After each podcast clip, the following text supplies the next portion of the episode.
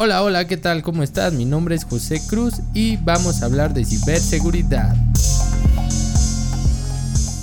Buenos días, buenas tardes, buenas noches, ¿cómo estás? Espero que todo vaya de maravilla, que todo vaya súper, súper bien y que comiences este año 2022 con el pie derecho, que todo esté saliendo de lo mejor y bueno, quiero desearte lo mejor para este año que comienza Espero que todos esos propósitos se realicen, que todo eso que estás buscando para este año puedas lograrlo, pero principalmente que goces de mucha salud y que todas las cosas buenas de la vida lleguen a ti. Estoy feliz porque haciendo un recuento del año pasado nos fue súper bien, nos fue bastante, bastante bien, crecimos mucho, estamos ahí posicionando bastante fuerte ciertos aspectos de la ciberseguridad, pero principalmente la protección de datos a través de ciertas herramientas que nosotros manejamos. Y bueno, también estamos muy felices porque comienza un nuevo año, nuevos retos, nuevas oportunidades, nuevas cosas que lograr, nuevos objetivos, nuevas metas. Y espero que para ti también sea un año bueno, que tengas ya esas metas, esos objetivos definidos y que vayas por ellos. Hay que siempre ir por ellos, no hay que dudar. A veces las cosas buenas tardan un poco, llevan su tiempo, pero al final todo siempre resulta bastante, bastante gratificante. Y bueno, para empezar este año, quiero hablar sobre un tema que, bueno, ahí estamos tratando de impulsar en algunas organizaciones porque tienen falta de esto, no lo contemplan, y este tema es la documentación. ¿Cuántas veces hemos sufrido porque una máquina, un servidor nos falla y el personal encargado quiere reinstalar los servicios y no sabe ni qué servicios tenía ese activo, no sabe por dónde empezar. Por ejemplo, también cuántas veces nos ha pasado que llegan nuestros colaboradores nuevos y pues no saben cómo atender algún proceso, algún incidente, alguna llamada. Y esto es porque no tenemos documentado nuestro proceso, nuestro procedimiento, no hay documentación de nada.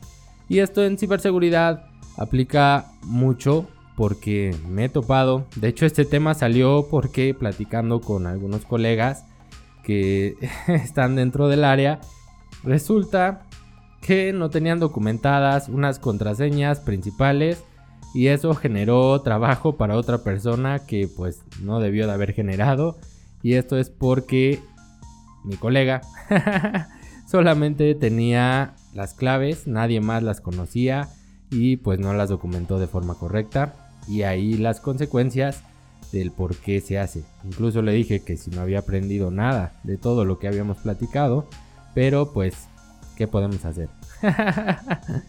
Aquí eh, quiero eh, poner este ejemplo o pongo este ejemplo porque esto es muy común, sucede bastante. El administrador normalmente instala, configura, crea usuarios, contraseñas, pero no las documenta. No documenta, no sé, la memoria técnica, no realiza una documentación del proceso, cómo se hacen ciertas actividades. Y esto los administradores lo deberían de saber, lo deberían de tener documentado muy muy bien para que no seamos dependientes de una sola persona. Y esto también viene en ciertas normativas en cuanto a usuarios administradores. Pero aquí lo que me quiero enfocar, a la parte que quiero enfocarme, es en la documentación porque nos ayuda bastante. Algunos de sus beneficios es que podemos eh, capacitar al personal o el tiempo de capacitación se reduce bastante, bastante en cuanto a lo que tienen que realizar, las actividades que ya están muy definidas, por ejemplo, en seguridad en un SOC, el monitoreo, cómo se realiza un monitoreo, un análisis, cómo pueden enviar alguna configuración especial, cómo están configuradas las consolas de seguridad. Y si no lo tienes, realmente te va a costar mucho más trabajo, más tiempo el que esas nuevas personas aprendan porque no tienen una guía y solo están esperando a que se les diga, a que se les apoye, pero normalmente las demás personas están ocupadas y esto no ocurre de la forma correcta. Es por eso que debemos de tener siempre la documentación adecuada y llevarla día a día actualizarla y que todo esté al 100. Realmente es muy difícil que esto suceda, no he conocido muchas empresas que tengan el 100% o actualizada su información al 100%, realmente hay un pequeño desfase, pero pues la idea es intentarlo, es realizarlo y que esto nos ayude también a que creen, a reducir costos.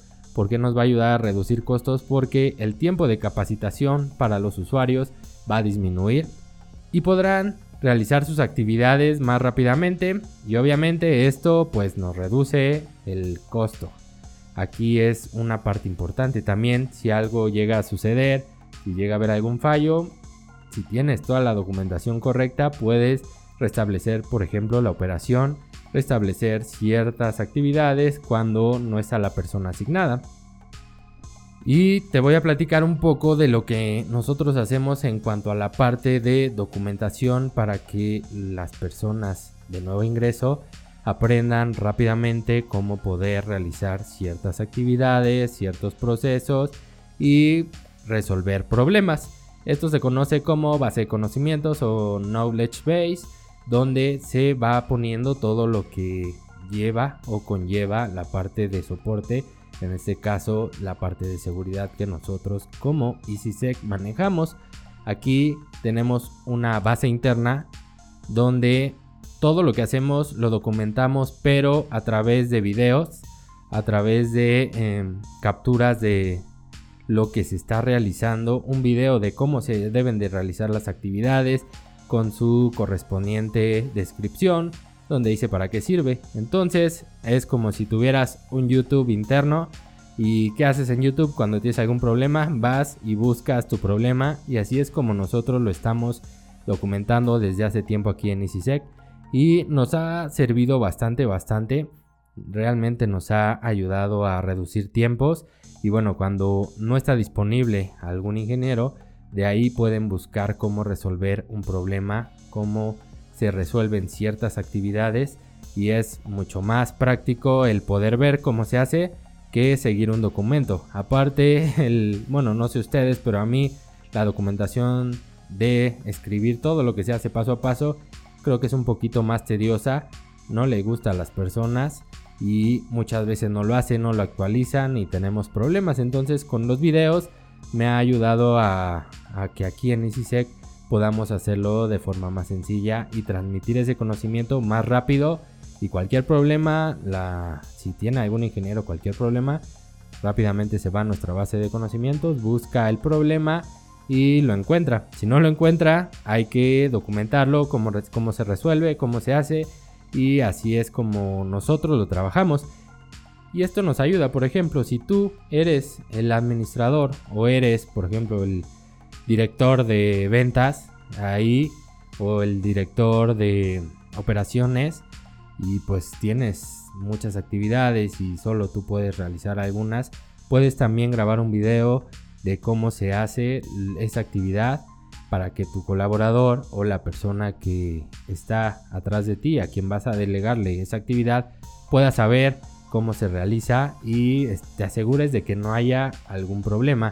Esto ayuda bastante, te lo recomiendo. Y si no, pues como se hace normalmente, escribir, escribir algunos documentos, paso 1, paso 2, responsables, tu tabla RASI y todas esas cosas que conlleva la documentación, que pues sí, la verdad, a la mayoría de los que trabajamos, bueno, no solo en esta área, creo que en todas, la documentación es algo que no nos gusta hacer pero que es muy necesaria y que realmente nos va a ayudar a sobrellevar algún problema, a salir de algún problema rápidamente. Te recomiendo que si no tienes documentación, que si no sabes si tu área de TI tiene la documentación necesaria, te los preguntes porque te va a generar bastantes problemas en caso de que no exista. Y otro consejo antes de terminar esto para documentar las contraseñas porque te recuerdo que debes de tener documentadas las contraseñas de los administradores, de los root, todas esas contraseñas deben de estar documentadas y no debería de usar las personas esos usuarios. Es una recomendación. Estas se ponen en algún gestor de contraseñas. Yo realmente utilizo KeePass me gusta mucho, creo que desde hace muchos años lo vengo utilizando para administrar y para gestionar estas contraseñas, pero puedes usar cualquier gestor que te va a ayudar a poder tener el control y generar contraseñas de forma aleatoria para poder irlas cambiando cada cierto tiempo. El que tú decidas, pero que esté documentado. y pues eso es lo que queríamos platicar el día de hoy. Te recuerdo, mi nombre es José Luis Cruz Bringas. Nos encuentras en redes sociales como EasySecMX en todas ellas. También puedes ir a leernos a nuestro blog blog.easysec.com.mx donde publicamos artículos semanalmente en nuestra página oficial easysec.com.mx, en nuestro correo contacto arroba.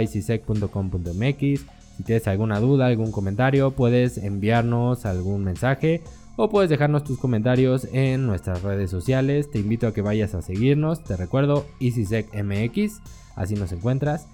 Y con eso hemos llegado al final. Espero que este año que comienza sea de lo mejor para ti, que todos los objetivos que te propusiste los puedas lograr y que todas las cosas buenas lleguen a ti. Nos vemos la siguiente semana. Mi nombre es José Luis Cruz Bringas. Hasta la próxima.